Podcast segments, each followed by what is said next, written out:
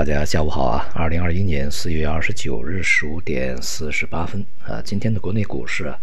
表现还是相对稳定啊，这个波动不是特别大啊，指数呢普遍反弹，呃上涨，而这个个股和行业板块呢涨跌互半啊，整体市场还是在一个区间震荡里面去进行整理啊。这两天呢也是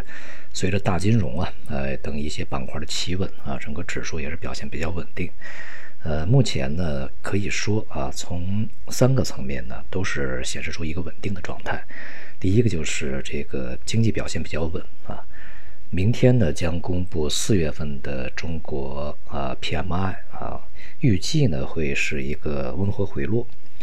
呃，即便是回落呢，整个还是一个成长状态啊，会不会说是步入一个衰退？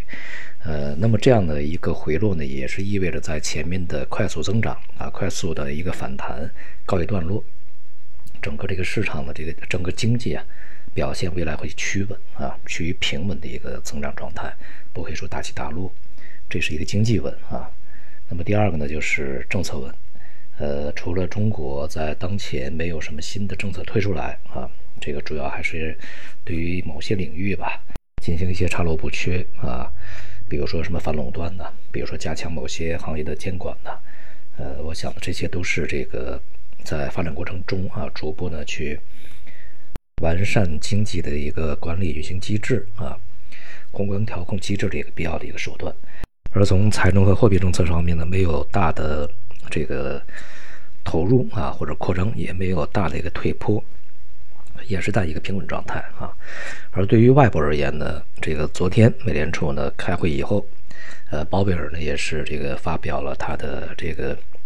讲话啊，几个问题，一个问题呢就是当前的通胀一定会上涨，但是几乎可以肯定的，它只是暂时的。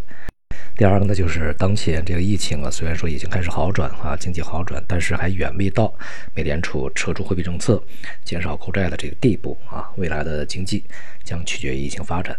那么这样的一个措辞呢，实际上也是彰显了美联储的货币政策的一个稳定性啊，暂时没有什么大变化。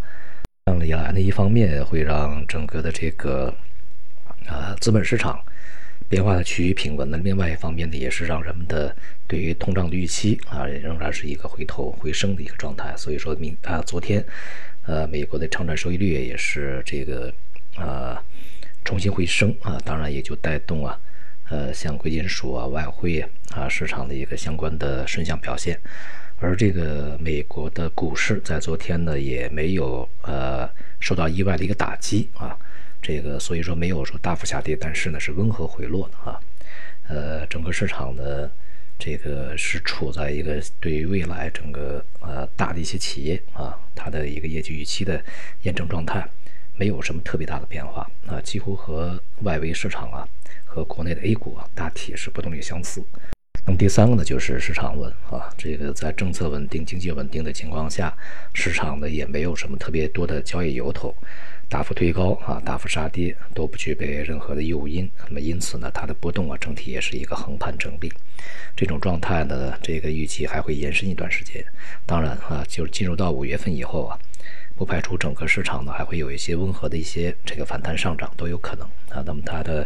机会呢，也是呈现在局部阶段性此起彼伏啊，一些结构性的一些短小机会，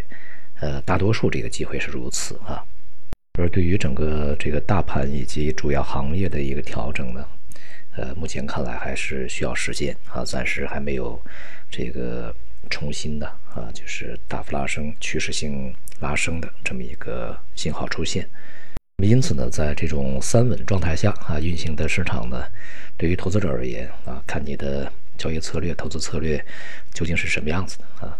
如果是擅长短线、中短线，那就做一些结构性的短小机会清仓啊，然后是这个灵活介入，快进快出。而如果你是中长线，尤其是长线投资者呢，可能啊还需要再等一等，或者说守住你的非常这个好的啊成本区域建仓的那些筹码。